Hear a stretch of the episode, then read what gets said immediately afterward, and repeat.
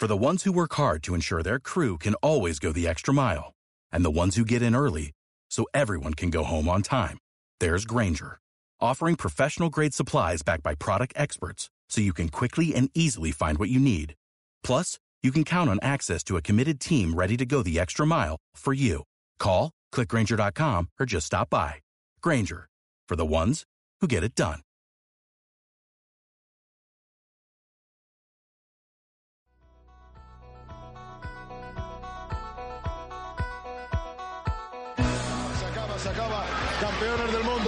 7-0-4-7.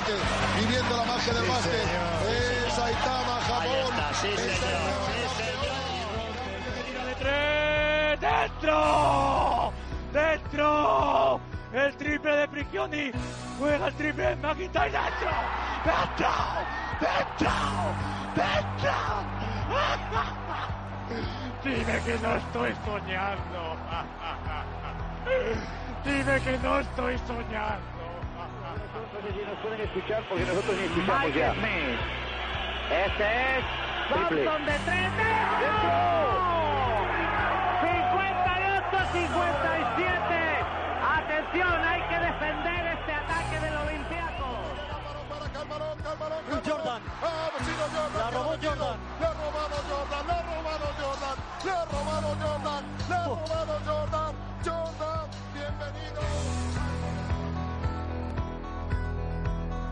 Desde el perímetro, Carlos Álvarez. Muy buenas tardes, bienvenidos una semana más a Desde el Perímetro. Sergio Escariolo ha sido presentado como nuevo seleccionador nacional. Escariolo vuelve al banquillo de España después de ganar dos Eurobásquet y una plata olímpica entre 2009 y 2012. El reto del italiano, clasificar a España para los Juegos Olímpicos de Río de Janeiro 2016. En Liga, quedan tres jornadas para que finalice el campeonato y ya hay cuatro equipos clasificados, Madrid, Unicaja, Barcelona y Bilbao. Además, el Madrid tiene prácticamente asegurada la primera plaza. Álvaro Ordóñez, buenas tardes. Buenas tardes. La Liga por arriba nos deja que también hay cuatro plazas por decidir para meterse en los playoffs. Sí, es uno de los duelos de lo que queda por conocer hasta que acabe la temporada.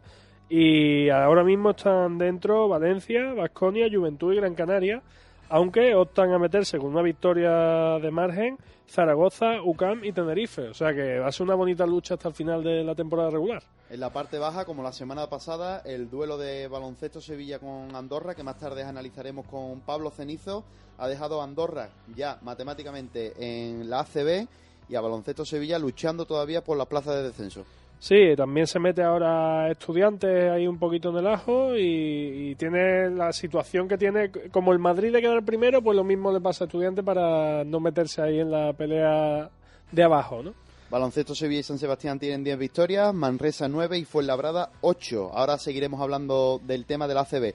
Álvaro, en la NBA, todas las series empatadas en semifinales a 1. Igualdad máxima y hace creo que tres años fue la primera vez que se dio este hecho en semifinal de conferencia, las cuatro series 1-1 y la verdad es que cada partido ha tenido su cosita, cada serie tiene su detalle y luego lo analizaremos un poco más. Vamos, pero... a, vamos a recordar el cuadro cómo ha quedado en semifinales. Sí, pues está por un lado Golden State Memphis y Clippers Houston en el oeste y Chicago Cleveland y Wizard Atlanta en, en el este. Así que de momento sin favoritos para pasar de a las finales de conferencia y dejando un muy buen espectáculo y tiene pinta de que van a ser series largas hasta el final de las semifinales de conferencia. Eh, recordamos ahora mismo Golden State, que empatado ha sacado a relucir ahora mismo al MVP de, de la temporada, Eh, Stephen Curry. Además decían que iba a ser una votación que iba a estar muy cercano en votos el segundo, que ha sido James Harden. Sin embargo, de los 130 votos posibles, 100 de esos 130 le daban a Curry como, como primer, primera selección del MVP. El quinteto, o sea, el equipo, digamos, de la temporada todavía no se ha hecho oficial por parte de la NBA, pero si nos atenemos a las votaciones del MVP, nos sale un, un quinteto muy apañado, Carlos, porque nos saldría Curry de 1, Westbrook de 2, eh, James Harden de 3, LeBron James de 4 y Anthony Davis de 5. Dime LeBron James, que, que además eh, está jugando de 4 en esta eliminatoria. está jugando de 4, por eso digo que saldría un quinteto que, que sirve La por destacar Marga Sol, octavo en la votación, por detrás de de Chris Paul y de la Marcus Aldrich y Duncan décimo en la votación. O sea, ahora mismo Duncan con 39 años es el décimo mejor jugador de la liga. Curioso lo de Duncan. Que Duncan- se puede retirar entre los mejores. Sin tener época de declive para él. Es decir, se- está Duncan y además el 11, está el undécimo es Kawhi Leonard. Por lo tanto, los Spurs tienen a dos ahí arriba, aunque... Y, y recomendamos desde aquí para el que no lo haya visto, cayeran el séptimo partido de, de la serie contra Clippers con un Chris Paul lesionado haciendo las delicias de todos los aficionados de Los Ángeles y de los aficionados del baloncesto en general porque yo creo que es un instant classic, como lo llaman, eh, un partido clásico de los que merece la pena volver a ver varias veces porque tiene muchos matices y mucha tensión. Y última hora en la NBA, eh, el compañero de Pau Gasol, el jugador más valorado. O sea, más, me- más mejorado. Sí, Jimmy Butler, hay gente que dice que no debería optar porque ya es una estrella de la liga, sin embargo es ridículo porque mm, ha doblado sus números en todas las categorías, entonces más que merecido para Jimmy Butler. Las opciones eran Jimmy Butler o Draymond Green, ya lo dijimos la semana pasada y al final Jimmy Butler era la elección correcta. Volvemos a la ACB y nos metemos de lleno en la liga. Ya está con nosotros el periodista Pablo Cenizo para comentar cómo vivió el Andorra ante Baloncesto Sevilla. Buenas tardes, Pablo. Hola, buenas, Charlie, ¿qué tal? 89-65, Baloncesto Sevilla llegaba con tres victorias seguidas y se topó con las realidades en Andorra. ¿Cómo fue el partido? Bueno, pues Andorra tenía muchas ganas, básicamente. y lo- Yo lo resumiría así. Andorra le echó, tenía preparada la fiesta. eh, ellos ya se consideraban prácticamente eh, mantenidos en ACB, era lógico, pero la victoria se lo confirmaba y, y salieron a por todas y nada, en, en cinco minutos tenían el partido resuelto. Andorra, ahí- Andorra que ha dejado con... e- de ahí, Pablo, Andorra con esta victoria eh, matemáticamente ya en ACB. Claro, matemáticamente ya en ACB, allí estaban todos los jugadores súper contentos, Frankie Solana, director deportivo del club, pues igual exultantes y bueno, todo, toda la grada, vamos, incluso repartieron hamburguesas gratis, descuentos en supermercados, o sea, una cosa, la tenían muy bien preparado y, y se lo merecieron, desde luego, muchísimo más que Baloncesto Sevilla, eh, que- que yo creo que, que salió a ver qué pasaba en el partido y le pasaron por encima desde el minuto uno. Me ha, has comentado lo de la hamburguesa gratis. Me, me han preguntado, me dicen que te pregunte por eso, por el tema de las hamburguesas gratis. que ¿Qué pasó? Bueno, nada, si ganaban, repartían una, una hamburguesa gratis y bueno, los que estuvimos allí, incluidos los foráneos, pues bien que dimos cuenta de ella. Así, así Pablo, buenas, soy Álvaro. Así se organiza, Hola, Álvaro. Así se organiza, ¿no? Una, una fiesta muy americano, ¿no? Perritos gratis, hamburguesas gratis. Deberían aprender Total. otros clubes. Totalmente, totalmente. Y además, y luego cuando, cuando acabó el partido y ya saludaron los jugadores, que se met- lo típico, se metieron en el vestuario y volvieron a salir y pusieron un vídeo absolutamente espectacular de, de celebración, de bueno, con resumen de las mejores jugadas y bueno, somos ACB un año más y, y demás. La verdad es que espectacular, absolutamente espectacular lo que tenían preparado con, con sus medios y con su capacidad, pero pero sí, sí, desde luego que aprendan muchos, muchos, muchos clubes de la CD a cómo se organiza, cómo se organiza una fiesta.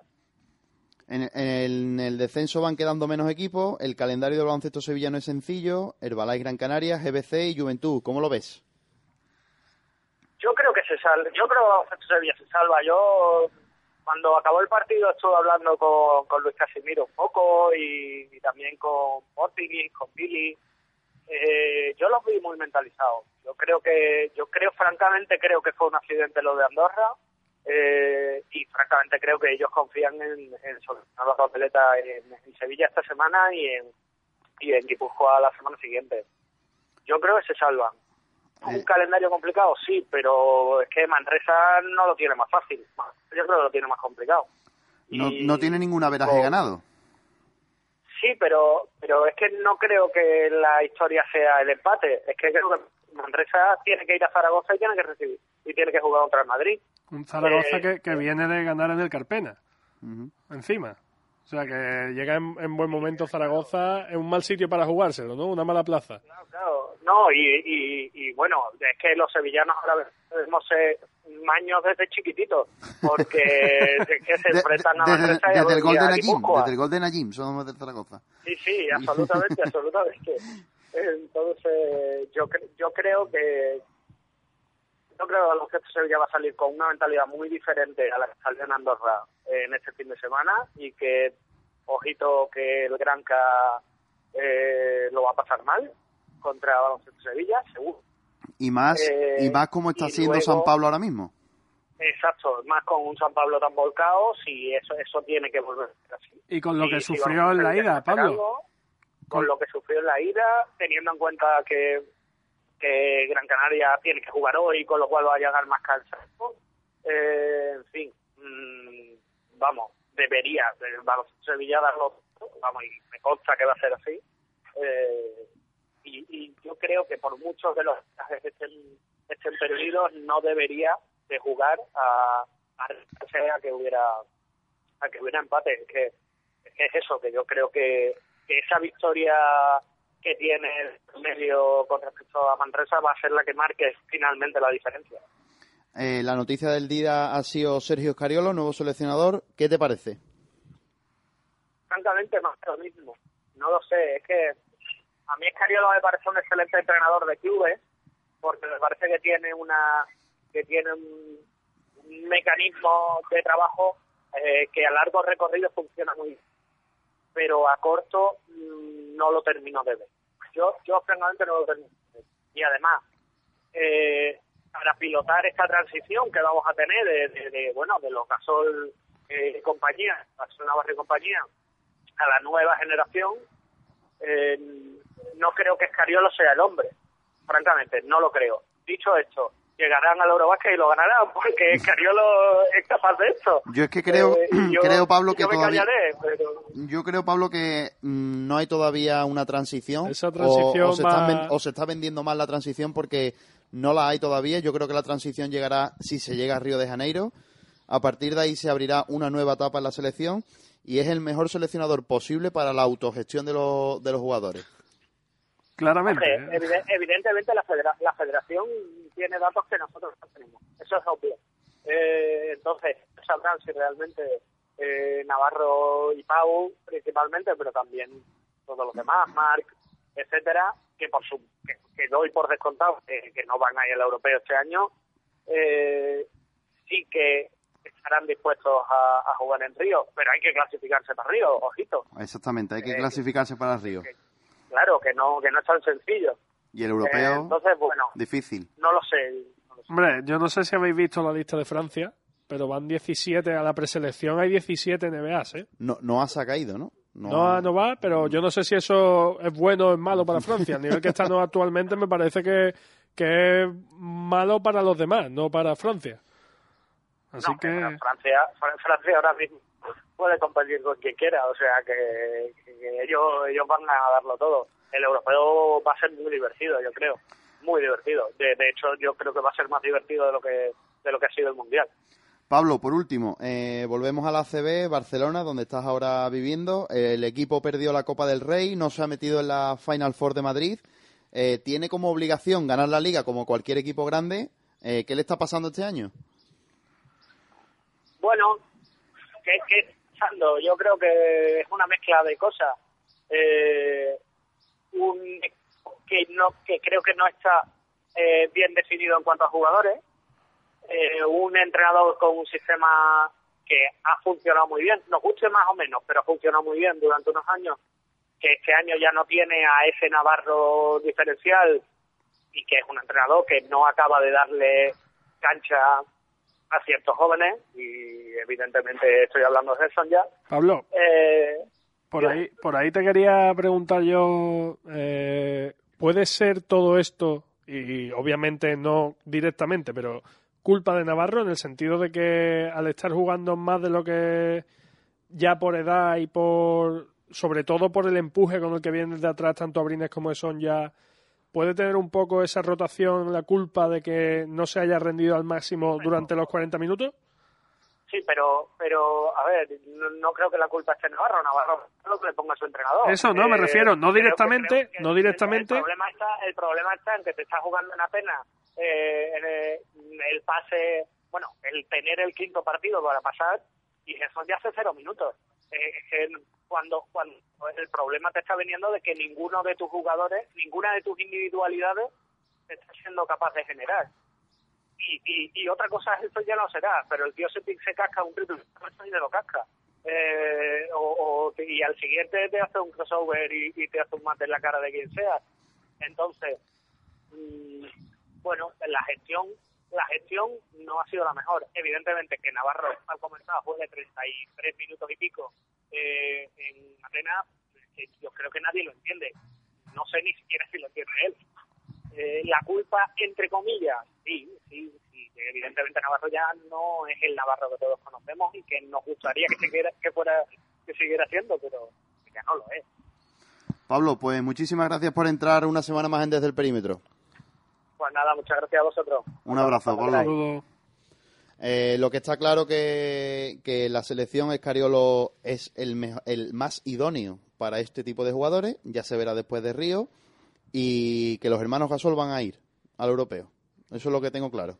Los Yo- Pau y Mar van a ir. Yo lo que espero, sinceramente, y, y lo que me agradaría muchísimo de este europeo, sería que Abrines por fin fuera... Abrines también va a ir. No, hombre, que va a ir, no lo pongo en duda, sobre todo Pero Abrines. que tenga más. mm, Que sea más la minutos. primera opción de ataque exterior del equipo, Abrines Rudy sería un buen, un buen exterior. porque ya le, le- es que ya tiene capacidad para ello. Obviamente, Jules, Rudy, todo eso van a tener, sí, pero que Abrines tenga un peso específico de acuerdo y tenga jugadas para él porque se lo merece, porque puede y porque es el futuro de la selección. Eh, esperemos, esperemos que Abrines Rudy sea perfectamente el, el- exterior de, de la selección. Dejamos aparcado la ACB y nos trasladamos a Sevilla, donde el pasado mes de marzo, en la Liga Municipal que organiza el Ayuntamiento, uno de los árbitros de la competición sufrió una agresión por parte de un equipo de baloncesto. Hay que recordar que en Sevilla se juegan varias ligas, la que lleva la Federación y la que lleva el Ayuntamiento, y tenemos con nosotros a Nacho Díaz, árbitro federado que sufrió la agresión el pasado mes de marzo. Nacho, buenas tardes. Buenas tardes, Carlos, ¿qué tal? Eh, cuéntanos ah, para los oyentes, ¿qué ocurrió? Bueno, pues a grosso, a grosso modo es, bueno, hubo un equipo que, que perdió un poco los papeles, sí, hubo una agresión a- al árbitro, en este caso a mí, y, bueno, una serie de insultos y injurias y, y tal. Entonces, perdieron los papeles y, y ya está. El comité ha tardado varias semanas en sacar la resolución y ha sancionado al equipo con la pérdida de puntos, le ha dado el partido por perdido y le ha quitado la mitad de la fianza que los equipos ingresan a principio de liga. Mm, Después ha sancionado a tres jugadores del equipo, al jugador JPM con dos partidos por expresión de menosprecio, al jugador, eh, a los dos jugadores AVM, eh, que son las iniciales, y JMVM, eh, con dos años de sanción por conductas o hechos contrarios al buen orden deportivo. Dos preguntas, Nacho. ¿Te parece justa la sanción? En un régimen disciplinario está contemplado como una falta muy grave. Y bueno, yo no es que, no es que me alegre porque hayan sancionado a ellos, sino porque hayan sancionado las formas de, de comportarse de un equipo tanto dentro de la pista como fuera. Es lo que no, lo que no cabe en ningún deporte. Y entonces también está llegando la, la violencia, está llegando al baloncesto, cosa que nunca que nunca hemos tenido en este deporte que tanta gente ama, ¿no? Eh, está aquí Álvaro con, conmigo. Álvaro también es árbitro de baloncesto y las agresiones en baloncesto, lógicamente, no son no son una constante. No son, ni No un- son habituales. Ni una constante, ni, No, no, nada. ni estamos habituados. Buenas, Nacho, ¿qué tal? Ni estamos habituados, ni y, y somos los primeros, los propios participantes de este deporte, los que las condenamos. Y a mí, sinceramente, desde, desde fuera y sabiendo, mm, teniendo constancia del equipo y de los jugadores que son y demás, a mí quizá me parece que para este tipo de jugadores debería haber una normativa un tanto especial. Es decir, dos años me parecen pocos cuando a una competición de este nivel, que no deja de ser una competición amateur, se pone en peligro la, la salud y el, el- el físico de, de otra persona, como en este caso un colegiado que además es el juez dentro de y merece un respeto. no puedo entrar a valorar porque hay un comité disciplinario y un régimen disciplinario que han aplicado. Entonces, yo personalmente, yo me parece bien la sanción, a mí personalmente. Eh, ¿Qué poco? No sé, eso ya debe valorarlo la gente, los comités y, y los propios jugadores en sí, que son los y los árbitros que somos los afectados. Para quien no conozca la competición fuera de Sevilla, eh, dos años de sanción vienen a ser más o menos unos 20, 25 partidos. Es lo que viene Sí, siendo habitual. Aproximadamente. Dos, dos temporadas más o menos, podemos Sí, decir. do- dos temporadas. Eh, Nacho, después del partido, inmediatamente hablaste con, con la federación y te fuiste también a comisaría a denunciarlo. ¿Cómo va el tema de la denuncia? Bueno, pues estoy esperando esperando que se celebre el juicio y ya está. Eh, Federación me, me asesoró dentro de sus medidas y, y bueno, pues opté eh, por, por denunciar el hecho. Entonces, porque no, no son formas, ni en lo deportivo ni ya en lo extradeportivo. Entonces, tú no puedes amenazar a, a nadie. Y Nacho, ¿la federación ha provisto algún tipo de, de ayuda en la defensa? Es decir, algún abogado. ¿Tiene- ¿Tienen los árbitros de esta competición derecho a asistencia legal, digamos, en este aspecto? Pues Álvaro, lo, desconozco porque, ya te digo, yo ni el contacto que tengo con la federación en ese sentido ha sido de, de comunicárselo al director arbitral y bueno, pues ellos en, este caso me dijeron que, que mandase el informe y que, que veríamos lo que pasase y ya está. A mí no, a mí no se me ha ofrecido tampoco ningún ningún tipo de ayuda legal ni, ni nada, ni yo, yo tampoco la he solicitado desde luego, pero bueno.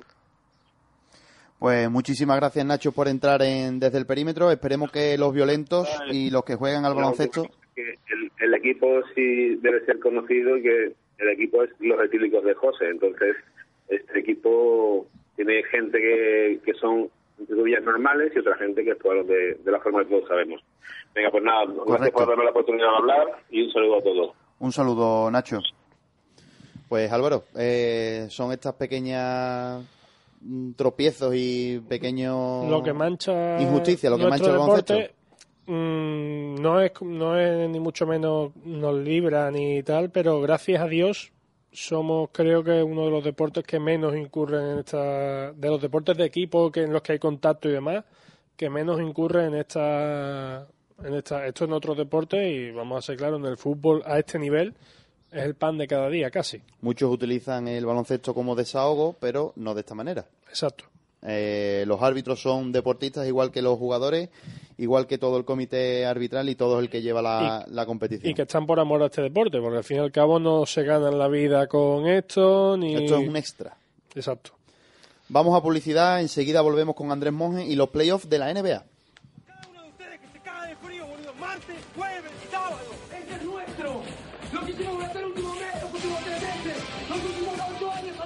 15 jugadores, un solo corazón. No hay razón para jugar al rugby, porque el rugby se juega con el corazón. Un deporte con el que vibramos todos.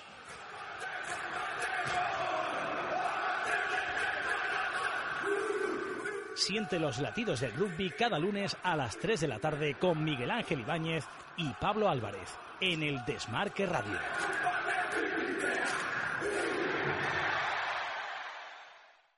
Papá, papá, yo quiero una guitarra. Y yo un teclado, papá. Pero bueno, chicos, ¿esto qué es? Queremos montar una banda de heavy metal. Pues coged papel y lápices de colores y dibujad cómo sería vuestra banda. ¿Que dibujemos a nuestra banda? Sí, chicos, Unión Musical vuelve con su concurso Dibus Music y podéis ganar los instrumentos con un dibujo. ¡Bien! Concurso de dibujos Dibus Music. Presenta tus dibujos hasta el 15 de mayo. Podrás ganar teclados Casio, una guitarra eléctrica tipo Telecaster o un pad de batería electrónica. Y para tu escuela, un piano digital Casio. Unión Musical Sevilla, calle Rico Cejudo, frente al corte inglés de Nervión. 954 57 18 37. Participa ya. Podemos jugar es... Es primera, segunda, las selecciones españolas, el fútbol sala.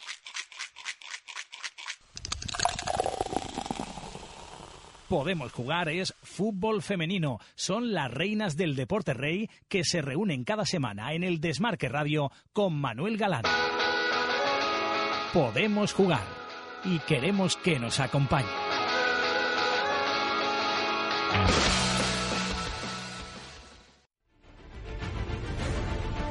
Colonizado por el desmarque para superar las fronteras de la actualidad, cine, series, videojuegos, gadgets móviles, todo lo que necesitas saber en Planeta D. Pues ya lo sabes, si hay vida más allá, quédate con nosotros en planeta.eldesmarque.com para disfrutar de todo el cine, todas las series, los videojuegos, la actualidad móvil. Ya sabes que si hay vida en otros planetas, lo vas a tener que descubrir en Planeta me.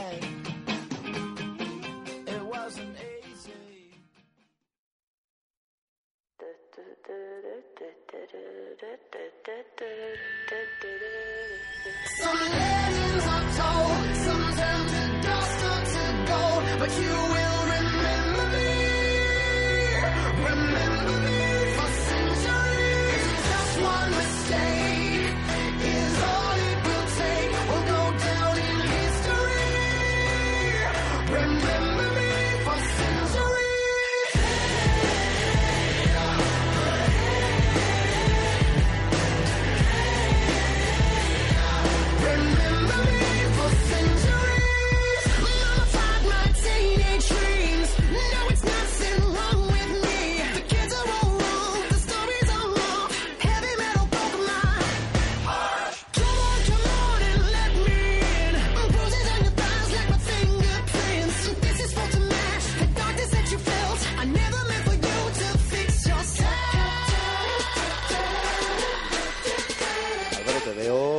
cantando, can- canturreando un poquito esta canción. Esta ¿no? canción mola mucho. ¿Te gusta, no? A mí me gusta y me recuerda mucho a, a Tim Duncan. Sí, ¿por qué? Remember Me for Centuries. Hay que recordarle para siempre. Un grande Tim Duncan. Eh, ya estamos en el bloque de la NBA, como todos bien sabéis. Además, la musiquita es la típica tuya, la Sí. típica de, de NBA. Eh, todos empatados uno a uno. A- Ahora mismo hablaremos con Andrés Mojo, que se ha caído la llamada. Eh, todo empatado uno a uno. Todo empatado uno a uno. Vamos antes de meternos en la serie, si te parece, a hablar del premio importante que quedaba. No es que el, mejor, el más mejorado que sea Jimmy Butler no sea importante, pero el MVP. Eh, flamante MVP de los Warriors, de Stephen Curry y un discurso muy emotivo.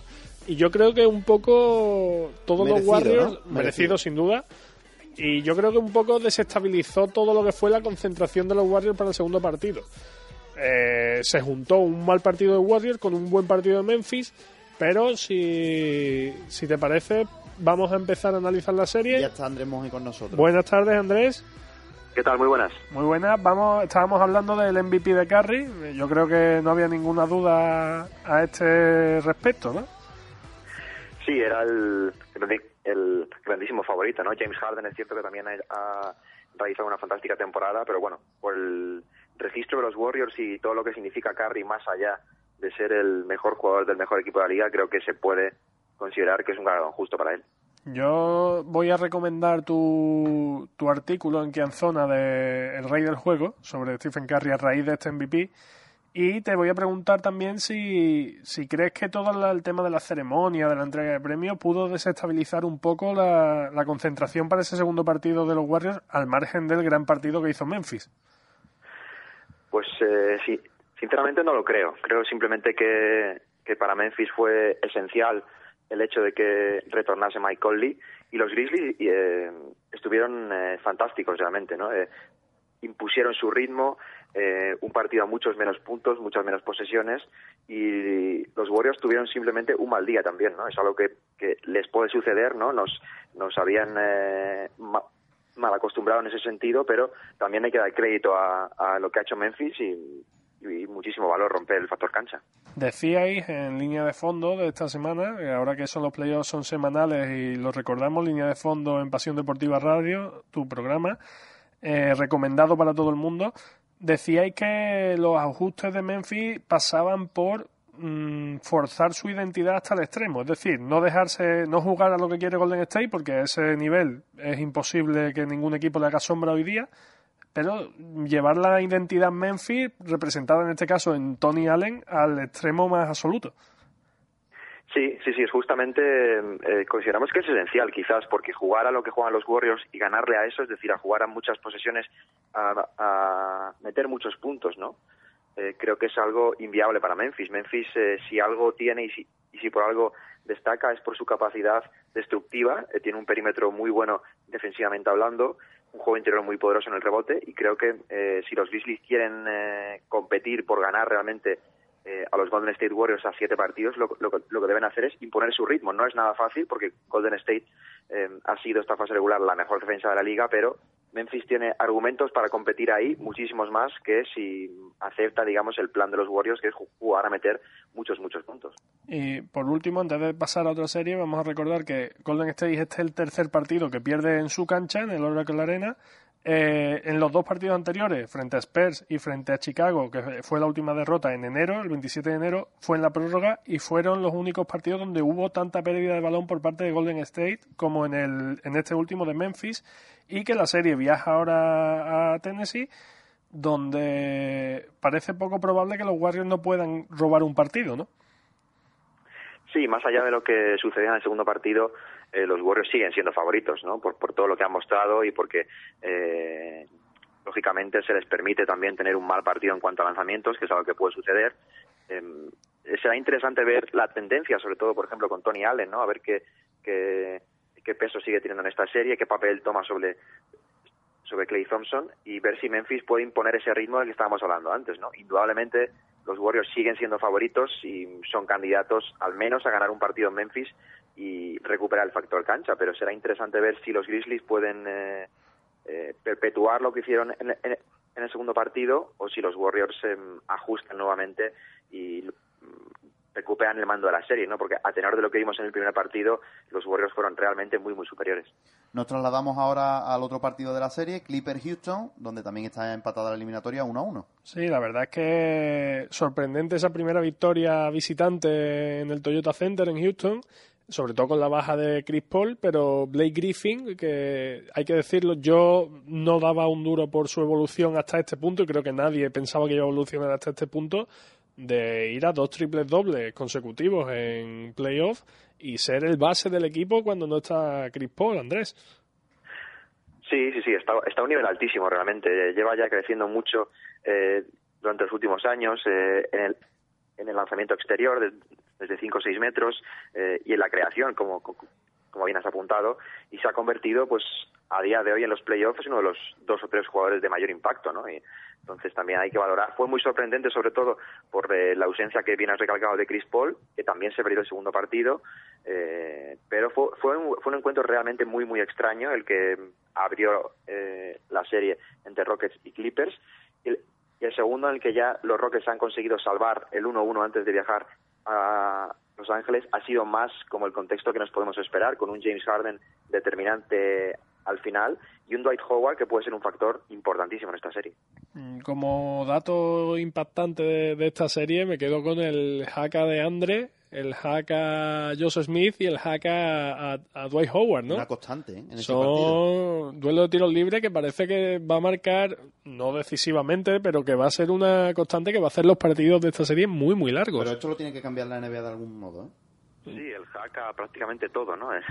Porque en esta serie hay muchos jugadores a los que se les, eh, se les puede tirar por ahí.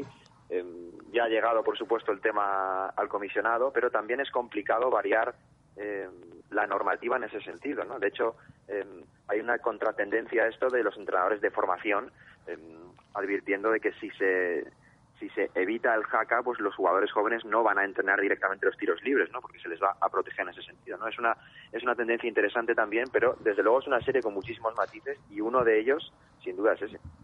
Nos vamos ahora a la otra conferencia, al este. Atlanta contra Wizard, también empatado a uno, con Carroll a un nivel altísimo. Sí, es la, la gran sorpresa de los playoffs y en cierto modo eh, el elemento que nos marca que los Hawks no están siendo los Hawks que eran sobre todo en el mes de enero, febrero, están teniendo más problemas. Físicamente su pareja interior, Millsap Horford, no está del todo bien.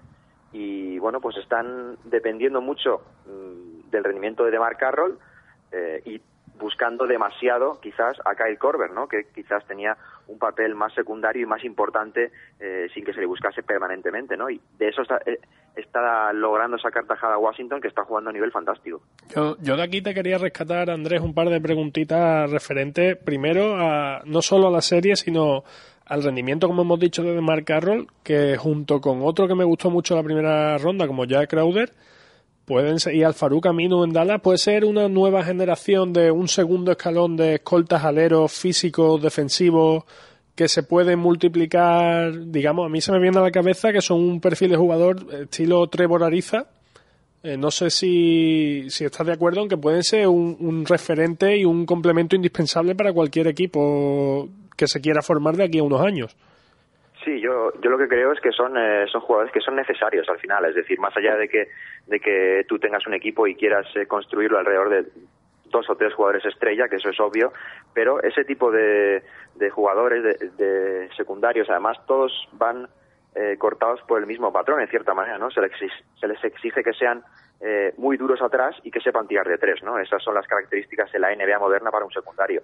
Este tipo de jugadores son eh, son súper útiles y que den eh, los pasos adelante que están dando, pues por ejemplo el que está dando eh, de Mark Carroll esta misma temporada. Chris Middleton es otro que también ha hecho una fantástica temporada en ese rol. Pues creo que es muy interesante eh, para para sus equipos, aunque en cierto modo también les va a obligar a sobrepagarles, ¿no? Porque son eh, son jugadores que tienen muchísimo valor para un colectivo. Bueno, la primera prueba la tendremos con Alfaru Camino ahora este, este verano, esta agencia libre. Y por destacar y rescatar algún detallito de Washington, yo me he centrado en dos cosas. Ah, aparte de John Wall, que eso merece un capítulo entero aparte de análisis de por qué no juegan para John Wall en los Wizards, el rendimiento de Bradley Bill y la evolución que está teniendo como jugador y la influencia de Paul Pierce en el esquema de unos Washington que el año pasado eran unos pipiolos sin cabeza y que este año Tienen, un quinteto maravilloso. no, que este año se han convertido gracias solo a la inclusión de Paul Pierce en un equipo veterano. O sea, juegan como un equipo veterano, son un equipo veterano con solo un año de playoff y lo están demostrando plantándole cara a Atlanta, Andrés. Sí, Pierce, eh, Pierce en playoff es un jugador especial, ¿no? Y más allá de que eh, en fase regular pueda ir más al ralentí, pero cuando llega a playoff, eh, la sensación que dejó sobre todo ante los Raptors fue que dominó la serie dentro de la cancha y fuera de la cancha, es decir, se, se jugó y se marcó los tiempos que Paul Pierce quiso, ¿no? Y, y creo que es esencial para Washington y es realmente eh, lo que él reconoce, es decir, él fichó por Washington precisamente para esto, ¿no? Para, para que llegase en playoff y él fuera un factor, ¿no? Y en cuanto a Bradley Bill, creo que indudablemente lo mejor que tiene Bradley Bill es formar pareja con, con, con John Wall. Y es que son dos jugadores muy complementarios que están creciendo los dos y pese a que Washington, eh, pues eh, su diseño ofensivo no es el ideal, es decir, está muy lejos de lo que podría ser, pero tienen ahí dos jugadores que forman sin duda pues una de las dos o tres mejores parejas de perímetro del mundo. ¿no? A, Y eso es- a una escala distinta, a una escala distinta y menor y de otro tipo de jugador, pero unos Splash Brothers, es decir, dos complementos perfectos que pueden dominar la liga en el backcourt si se, con- si se quedan en Washington los dos durante muchos años. Sí, sí, sí, sin duda. Es, un ejemplo bueno porque además son, do- eh, son dos jugadores jóvenes y como bien has dicho que se complementan eh, muy, muy bien. Y lo ideal para Washington sería pues crear un sistema ofensivo un poco más alrededor de ellos, ¿no? Washington es un equipo que defiende muy, muy bien, pero en ataque está un poco pues corto. Entonces veremos a ver hasta qué punto evolucionan, pero desde luego tienen dos jugadores de los de más talento de la liga en cuanto a perímetro. Y nos vamos ya al último partido de eliminatoria, eh, Cleveland Cavaliers contra Chicago Bulls. Eh, de- todo se ma- marcaba, yo creo que el principio de la serie, una declaración de LeBron que ha sido, yo creo que va a marcar el resto de los playoffs para él. Dijo que se había quitado la cinta del pelo, parece una tontería, para ser igual que el resto, para no destacar y no ser, ser uno más del equipo. Eh, perdieron el primer partido, lo perdieron bien además, Chicago dominando en muchas facetas. Anoche se vuelve a poner la cinta, el primer cuarto lo domina LeBron y por ende todo el partido. Eh, obviamente, las opciones de Cleveland Cavaliers estos playoffs pasan más allá de tener a Kyrie Irving, de que vuelva Jared Smith, por un LeBron en modo apisonador, Andrés. Sí, sí, sí. Ayer vimos a LeBron en modo urgencia, ¿no? Es eh, bueno, no, eh, no suele acostumbrar a tener problemas en playoff. Eh, hay que tener en cuenta que todos los minutos de la serie, todos hasta ahora, eh, ha sido defendido por Jimmy Butler, lo cual es un esfuerzo impresionante extra. Pero desde luego cuando se pone a ese nivel, cuando está súper motivado, pues no hay ningún jugador como él, ¿no? Y eso sigue sigue siendo el rey en ese aspecto. Eh, yo sinceramente creo que el tiempo va a correr a favor de los Cavs en esta serie porque eh, el hecho de no jugar con Kevin Love les está obligando a cambiar de sistema, están jugando eh, bastante más tiempo con solo un pivot. Eh, ayer, por ejemplo, optaron por jugar con dos pivots y les fue muy bien y están probando en cierta manera qué tipo de formación es la más útil, ¿no? Y los Bulls creo que el segundo partido desperdiciaron una fantástica oportunidad para romper la serie, porque ahora con 1-1 y con los Cavs ganando sensaciones y con LeBron así, pues probablemente eh, la carretera se empine mucho para los Bulls. Andrés, te pregunto por Pau Gasol, aunque puede estar el tema bastante manido.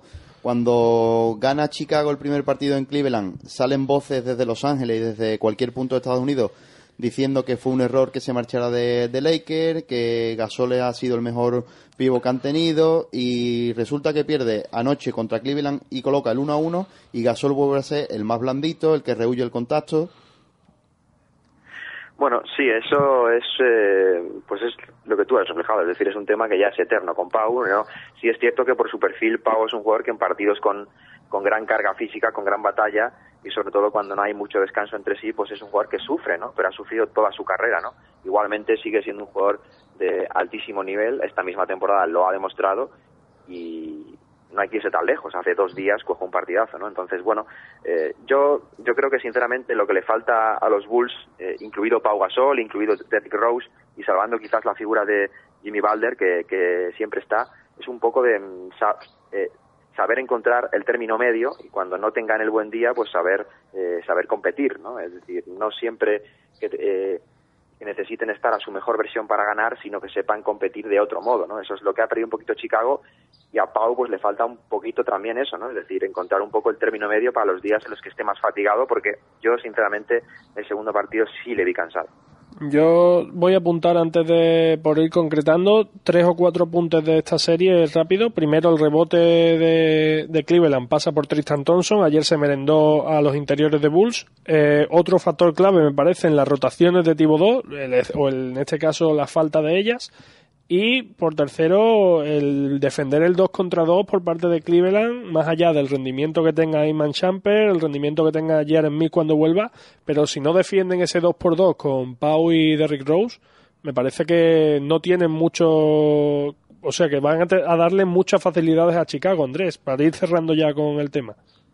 Sí, sí, vamos, estoy muy de acuerdo en el- los tres puntos. Creo que el último ya lo han corregido en general, porque el- el- el segundo partido Pau Gasol prácticamente no lanzó nada desde 5 o 6 metros, es decir, eh, ya lo supieron cómo corregir ese ese punto y el factor Tristan Thompson pues es absolutamente esencial, más viendo que Joaquim Noah pues está muy lejos de su nivel, ¿no? Y quizás es un ajuste también a ver qué tipo de minutos tiene Noah, si recupera a Thibodeau a Mirotis para la rotación, que está perdido durante estos eh, dos primeros partidos, es un jugador que puede ser interesante y ver cómo maneja eso yo, eh, eh, Chicago Bulls, porque la sensación que da es que Cleveland va a ir a más en esta serie y los Bulls van a tener que aguantar ese tirón. Andrés, como siempre, muchísimas gracias por entrar en Desde el Perímetro y nos citamos en las finales. A vosotros, un abrazo. Un abrazo. Vamos a hacer una breve pausa que ya nos está esperando Javi Gancedo.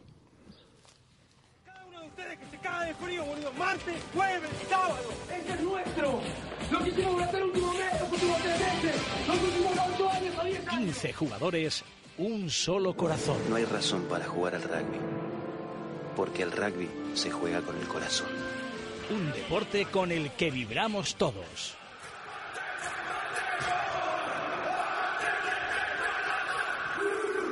Siente los latidos del rugby cada lunes a las 3 de la tarde con Miguel Ángel Ibáñez y Pablo Álvarez en el Desmarque Radio.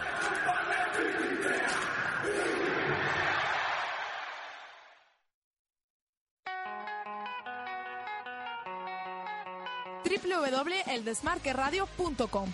Ya podemos escuchar sonidos, programas, noticias y hasta los mejores goles cuando y donde queramos. Toda nuestra parrilla a un solo clic. Eldesmarqueradio.com. ¿Te suena? Hola, soy Pablo Lasso y escucho desde el perímetro.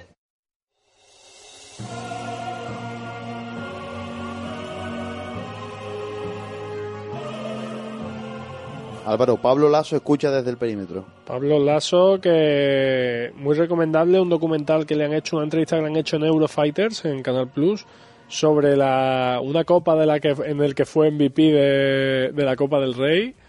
Muy, muy interesante y hablando de todo el trayecto de la, del Madrid en esta Euroliga. Pues del Madrid de la Euroliga va a hablar también Javi Gancedo. Buenas tardes. Hola, buenas tardes. Estamos en el mes de mayo, mes de la final de la Euroliga. Ahora son todo preparativos. Cuéntanos un poco cómo se está organizando la Euroliga en la final.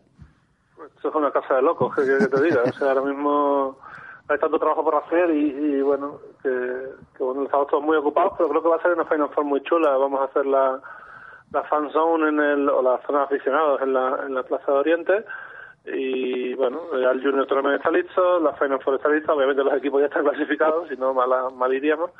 Y creo que va a salir una Final Four bastante chula. Poquito a poco se van declarando también ya los eh, premios de temporada, ¿no? Ya han salido tres, que son el máximo votador, que ya se sabía que iba a ser Taylor Rochester, porque es un premio matemático. El mejor defensor y el Rising Star son los mismos que el año pasado. Darian Danson en Olympiacos y Bogdan Bogdanovic, que lo ganó el año pasado en Partizan, este año lo ha ganado con Fenerbahce. Eh, tan ocupado, Javi, tantas cosas que hacer que ayer no sabías que jugaba el Bayern con el Barça allí en, en Barcelona. Sí, ayer fue un día glorioso para mí. Primero, no sabía que jugaba el Bayern contra, contra el Barça. Y segundo, pedí la comida a domicilio y me la mandó a mi casa en vez de aquí al trabajo. Con lo cual, eh, y te, te llamaron desde el portal, ¿no? ¿Dónde estás? no, lo, lo gracioso es que si, si llega a coger mi mujer la comida, entonces no sé qué hubiera hecho. O sea, hubiera sido la leche. Hubiera sido, eh, eh, cariño, gracias por la comida. Y yo comía, ah, sí, sí, sí, bueno, ya sabes. soy así de- Hubiera, hubieras quedado muy, muy bien, ¿eh? Sí, sí, sí, pero bueno, al final no, no la abrió porque, porque pensó que no era para ella, lógicamente. Y lo que sí es verdad que los tíos del delivery me hicieron el favor de corregirme el, el error y mandármelo por acá, ¿no? O sea, bueno, estuvo bueno. Repetiré, pero esta vez pondré la dirección bien porque si no ya dudo que me acepten como cliente nunca más. Hablando de comida, ya nos ha contado Pablo Cenizo al principio del programa lo de las hamburguesas gratis. Tú también diste buena cuenta de ello, ¿no? Sí, hombre, claro, ya que te hace favor que me regalan algo, sí, hombre, claro, por supuesto. No, lo que, lo que fue lo más divertido del, del partido para mí fue eh, encontrarme a Frankie Solana después del partido y empezó a, trole- a trolearme de una forma, o sea, yo había, quedado con Bogris, que fuimos a cenar luego, eh, pues nada, pues fuimos un poquito que ahí además estaba todo el mundo, estaba allí todo el equipo Andorra celebrando. Y me llega Frankie Solana y empieza, ¿qué? ¿Habéis perdido? ¿Eh? ¿Qué putada? ¿Eh? No sé qué. Así, yo diciendo, tío, pero Frankie, coño. Ah, de 20 puntos dos veces, ¿eh? Qué bien. Y yo, joder, por favor, tío, un poco de humanidad, hombre. Ya los Ah, cogeremos aquí, ¿no? Ya los cogeremos aquí. Sí, espero, espero. Entonces, pues yo ya tiene la, la salvación matemática garantizada, solo falta que, que el baloncesto Sevilla gane Gran Canaria y se den los resultados necesarios para, para salir de la quema, ¿no? Que yo creo que es lo importante y ya será un verano largo y de cuchillos afilados, espero. Esperemos, esperemos. Eh, ¿Qué nos puedes contar? Algo así especial para esta Final Four. Algo que puedas contar y que... En exclusiva. A ver, eh, ex- exclusiva... Hombre, no sé qué, la verdad es que no sé, no sabría qué decirte. No, no, no sabría, la verdad que me pilla exclusiva entre las que, a ver, las highlights pues no las puedo contar y, y que se pueda contar así, eh, nada que no esté realmente anunciado. Eh, Que el balón es naranja, ¿no? Sí, bueno, el balón es especial, tiene un, mira, eso sí, el balón, el balón no es naranja. Bueno, sí es naranja, pero tiene un detalle en rojo por el tema de, hemos hecho un balón con el logo de la Final Four y como el logo de la Final Four tiene parte de rojo, tiene, tiene el logo, el logo está con rojo y blanco, ¿eh? es bastante chulo. El, creo que de todos los balones que hemos hecho para, para Final Four, eh, eh, creo que este es el más chulo. La verdad es que Spalding ha hecho un, un diseño muy chulo. Eh, van a venir a Madrid griegos, rusos, turcos, afición que normalmente suele ser muy caliente en el, en el baloncesto. ¿Cómo tiene pensado más o menos la Euroliga situar y controlar a estos aficionados? Tienen ya ubicados ubicados en el pabellón, ya tienen su sitio, ¿no? Sí, uno en cada esquina. Cuando pides la entrada, al, al registrarte para pedir la entrada, te dicen, te preguntan de qué equipo eres. Y eso, pues, ya se agrupan por, por sectores, digamos, ¿no? Y, lo que sí es verdad es que las cuatro esquinas se reservan para, o los cuatro, digamos, cuatro áreas mm, equidistantes se reservan para las entradas de cada equipo, ¿no? Con lo cual no hay, no hay mucho problema. Este año, eh, al no haber rivalidades grandes, o sea, no está, por ejemplo, Panathinaikos y Olympiacos, que se ha pasado alguna vez, ¿no? Como, por ejemplo, la última vez en Estambul, pues no creo que haya mucho problema a la hora de ubicar gente, ¿no? Las relaciones entre griegos y turcos, gracias a Dios, no son lo que no son lo que eran hace 20 años y bueno, no creo que no creo que haya problemas de ningún tipo. Yo creo que va a ser un gran espectáculo, creo que probablemente de nivel de juego estamos hablando de la mejor Final Four de, de los últimos años y quién sabe si de siempre. Y ya veremos qué pasa, ¿no? Eh, creo que van a ser dos partidos muy chulos. Eh, no sé qué pronóstico tenéis vosotros, pero, pero va a ser difícil de pronosticar qué pasa, ¿no? Eh, para mí, CSK Real Madrid es la final. Mm, es lo más probable con los números en la mano, pero Olympiacos siempre sorprende y, y hay una cosa el Real Colorado, dicho que este, Fenerbahce es el sexto equipo que mete en Final Four. Es una de los barbaridad. ¿eh? cinco anteriores, de los cinco anteriores, la primera vez que llegó a Final Four con los cinco, ganó la Euroleague con cuatro. O sea, con Partizan, con Juventud, con Panathinaikos y por supuesto con el Real Madrid. Que la primera vez que cogió el equipo fue en el 95, lo llevó a Final Four y luego la, y luego pues remató la final. ¿no? O sea, ya el tío lleva ocho títulos, pero es que en, en 14 apariciones. O sea, el tío es pura efectividad. O sea, que habrá que tenerlo en cuenta. ¿no? Es que lo de Fenerbahce a mí me parece un plantillón. Es decir, le puede plantar cara a cualquiera y, y yo no tengo tan claro que le vaya a ganar, o sea, que no vaya a pasar Fenerbahce a la final. Yo creo que tiene una versatilidad que no tiene ningún equipo, ¿no? O sea, puede jugar con dos pibos, digamos así, de corte clásico, como pueden ser Semi Erden y, y el propio eh, Sabas. O puede abrir el campo, jugar físico con dos jugadores absolutamente del siglo XXI, como Vesely en el 5 y Bielic en el 4. Si quieres abrir el campo todavía más, puedes meter a Prelsic en el 4 y sacarlo fuera a jugar e incluso hacerte de falso, de falso base, ¿no? O sea, tienen de todo. Tienen de Eso, todo, pues- tienen de todo. Y luego tienen dos tiradores de élite, jugadores uno contra uno salvajes, como son Bogdanovic y, y Gaudelov, que la verdad es que es difícil dar con el punto débil de Fenerbahce. Yo supongo que la lesión de Hickman eh, es lo único que le puede evitar. Por cierto, Hickman, que si gana Fenerbahce será el primer jugador desde Siskauskas en ganar la Euroliga años seguidos con equipos distintos, que también tiene su gracia. Para los despistados, Javi, ¿queda alguna entrada o eso ya está todo agotado? No, se agotaron en noviembre las que salieron al público, las de los equipos también se han agotado, yo recibo peticiones de entradas cada día, eh, les tengo que eh, remitir al único canal que hay con entradas, que es Viagogo, es un canal de reventa internet legal, patrocinado, bueno, no patrocinado, pero sí, digamos, autorizado por la Euroliga, y en viagogo.es pues sí se pueden comprar entradas. ¿Qué pasa? Que, mm, que bueno, que están por al triple de precio, más o menos. O sea, Por favor, dejen de llamar a Javi Gancedo por entrada que no puede hacer nada por, por vosotros. Sí, sí, sí, sí. Os puedo entradas para Primavera Sound, si os puedo conseguir porque, porque todavía están a la venta y os puedo comprar y darosla, pero lo que es entradas para Final Four es difícil, ¿no? Javi, por último, hay, has visto muchas finales de Euroliga, muchos MVP que has dado, todos se lo merecieron, pero mm, ¿qué jugador dijiste tú? Eh, joder, que es el mejor que he visto. En una final, Final ¿eh? En una final. final, hostia, esto es difícil, hombre. Yo creo, eh, de todos los que he visto, quizá el más merecido, que fue más de cajón, fue cuando se lo dieron a Anthony Parker en 2004. O sea, era- está jugando a un nivel que, que era escandaloso, ¿no? Y también eh, creo que el MVP de Navarro en 2010 también fue muy claro, ¿no? Fue el mejor jugador del torneo con diferencia en la Final Four y, y además es el único español que lo ha ganado, ¿no? Lo cual le da más, más mérito, ¿no? Javi, pues muchísimas gracias como siempre. Nos citamos para el jueves que viene, que ya es previa, previa, previa de la Euroliga. Sí, el jueves a esta hora ya sabremos quién es el MVP de la liga. Podéis hacer vuestras apuestas si queréis ahora. y, y nada, veremos qué pasa, ¿no? En principio creo que mañana eh, saldrán los primeros y segundos quintetos. Podéis apostar que uno de los cinco tíos que están en el primer quinteto será el MVP por, porque es de cajón, ¿vale? ¿Hay algún español en la papeleta? Español en la papeleta, bueno, alguno habrá, digo yo, ¿no? Hombre, Sergio, Rudy, alguno tiene que haber. Habiendo un equipo español en la... En la Final Four. en la Final Four más lo sería que no hubiera entre los 10 mejores equipos, de- entre los 10 mejores jugadores de la liga, no hubiera alguno, alguno español, ¿no? Pero bueno, ya El- veremos que, el jueves- pasa, que esperar. El jueves que viene lo sabremos.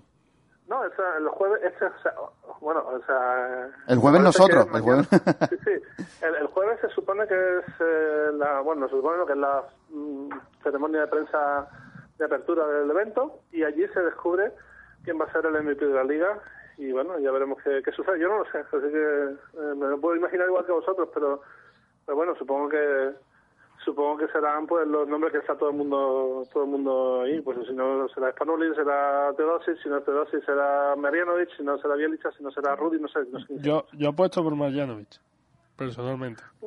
Hombre, eh, si, si fuera por estadística pura y dura, sería Marianovic, porque ha hecho 16 doble dobles, porque ha sido el líder de valoración, líder de rebotes, segundo en puntos y tal, pero su equipo es cierto que no, que no ha pasado estos 16, ¿no? Así que ya veremos. Ya veremos qué, qué pasa. Es un secreto de Estado y, y no lo sabremos hasta que hasta que se desvele allí, ¿no? De hecho, es muy gracioso porque en la, en la rueda de prensa se ensaya todo y el, el, el trofeo de, de MVP tiene un papel puesto pegado para que nadie lo vea.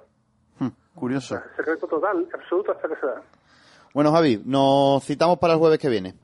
Seguro, nos vemos. Un abrazo. Un abrazo. Álvaro, nos comemos el, el tiempo, vamos a ir con el Kinibasket. Recuerden, suertia.es, dos euritos para el Kinibasket Te semanal. puede llevar miles de euros. Además, este mes, ojo, ¿eh? Ojo porque playoffs de la CB, final de la Liga Primero Regular, la Final Four, que hay Playoffs bon- de- bonos de especiales, playoffs de NBA. Y esta semana, lo que más tempranito tenemos, la jornada de Liga, la antepenúltima. Vamos con ello. Dos euritos, ¿eh? Recuerden, tú ya has echado, ¿no? Yo sí, yo sí. Bueno. Eh, Fuenlabrada, Juventud. X. Barcelona, Bilbao. 1. Río Natura Monbus, Unicaja. 2. Real Madrid, Andorra. 1. CAI Zaragoza, Manresa. 1. UCAM Murcia, Guipúzcoa Basket. 1. Baloncesto Sevilla, Herbalife Gran Canaria. X. Iberostar Tenerife, Valencia. 2. Movistar Estudiantes, Laura Alcucha. X. Bueno, una quiniela que puede dar dinerito, ¿eh? Muchas Pues, X ahí, ¿eh? Dinerito, muchos unos también, pero es que es complicado de hacer esta semana, ¿eh? Bueno, tú para el MVP de la Euroliga lo tienes claro, ¿no? Hombre, es verdad que si fuera, es lo que dice Javi, si fuera estadístico, Marjanovic, mm, pero no pasó su equipo, entonces habría que verlo. Goudelot también me gusta mucho. Yo creo que alguien del Madrid se va a llevar algo, algún premio. Hombre. Sergio, Rudy, incluso hasta Felipe, ¿eh? Cuidado, ¿eh? Ojo. Vamos a entrar ya, está, está sonando la música de titulares.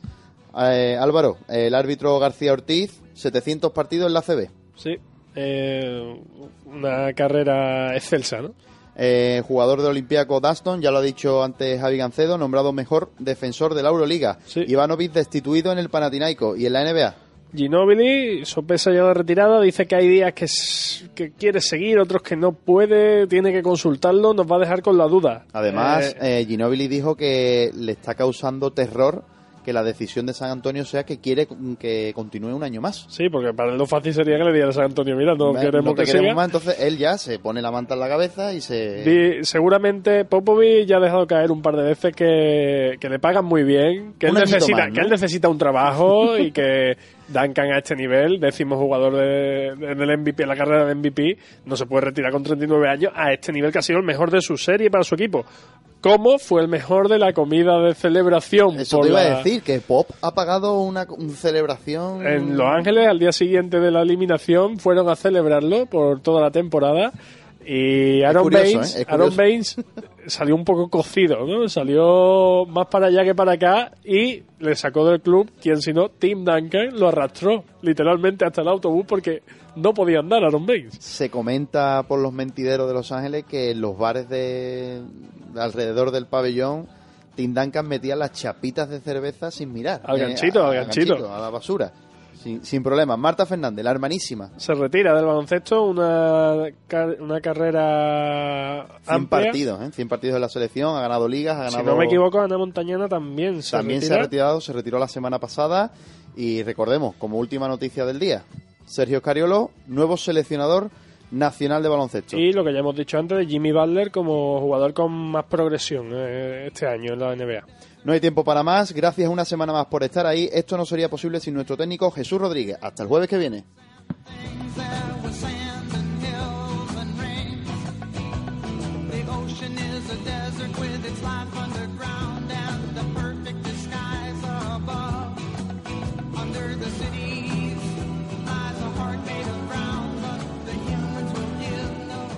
Desde el perímetro.